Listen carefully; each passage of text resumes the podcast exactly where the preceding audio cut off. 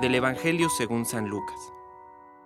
Hay de ustedes, fariseos, que pagan el impuesto de la menta, de la ruda y de todas las legumbres, y descuidan la justicia y el amor de Dios. Hay que practicar esto sin descuidar aquello.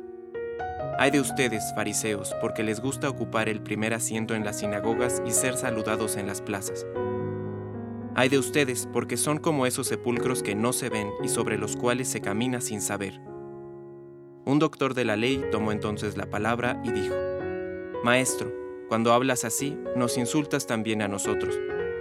Él le respondió, Hay de ustedes también, porque imponen a los demás cargas insoportables, pero ustedes no las tocan ni siquiera con un dedo. Palabra de Dios.